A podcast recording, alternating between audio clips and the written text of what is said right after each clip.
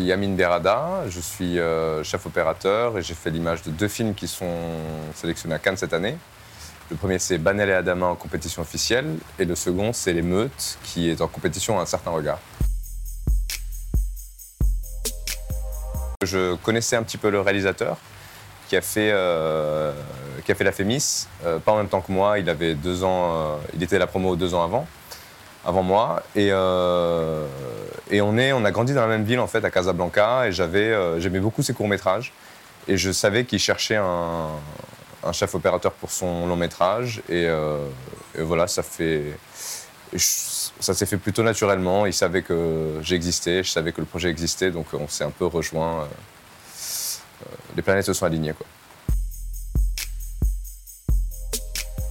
Il y a des scènes que j'ai surlignées tout de suite en lisant le scénario, comme par exemple la scène de barque euh, dans la nuit euh, sur la plage, quoi, enfin dans l'eau.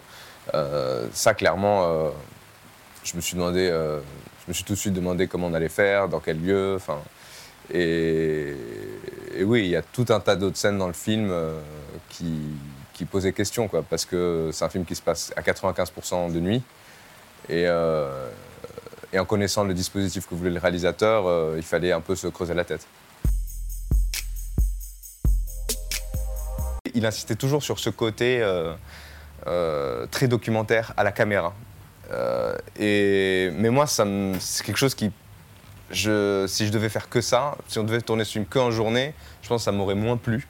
Parce que le fait de le faire la nuit, ça apporte une dimension, une autre dimension au film, je trouve. Il y avait un, moment où plus le film avance dans cette nuit-là, et plus on a l'impression de se retrouver dans un cauchemar.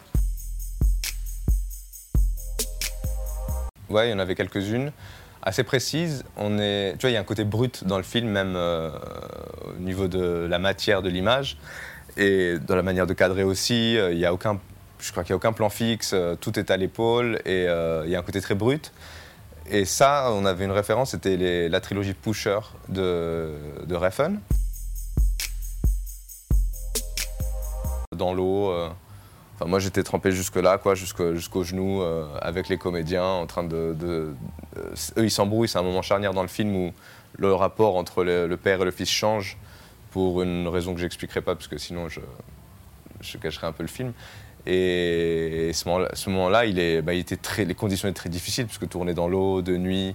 Tout l'enjeu aussi, c'était qu'on a choisi un port où il n'y avait pas de lumière autour parce que euh, on s'était dit est-ce qu'on choisit un port avec un phare, pas de phare, et on a opté pour pas de phare parce que s'ils font ce qu'ils font à ce moment-là, il faut pas qu'ils soient vus, donc ce serait incohérent qu'il y, ait, de la lumière autour.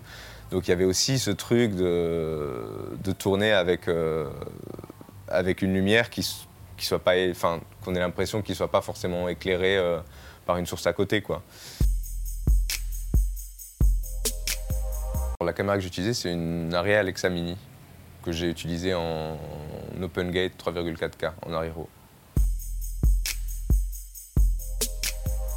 Déjà que je la connais très bien et que j'aime beaucoup cette caméra et j'aime beaucoup son grain. Et il y avait et le f- et il y avait aussi un choix euh, d'ergonomie.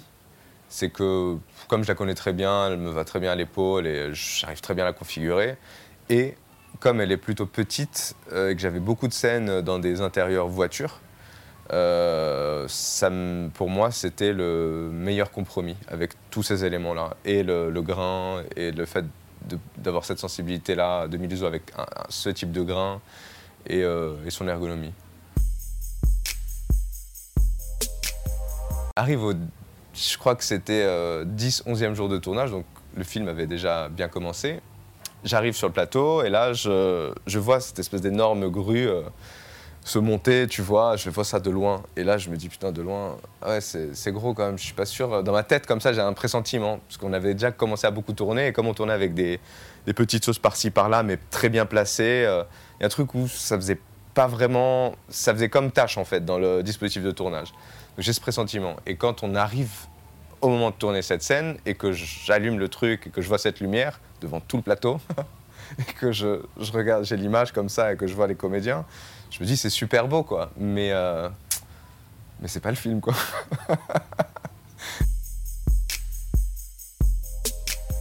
c'est un film euh, immersif, un film dur, un film euh, cauchemardesque. C'est un voyage au cœur de la nuit. C'est un voyage dans les bas-fonds de Casablanca. C'est l'histoire d'un père et d'un fils qui essayent de s'en sortir en fait. Et après, je pourrais en parler des heures encore. hein.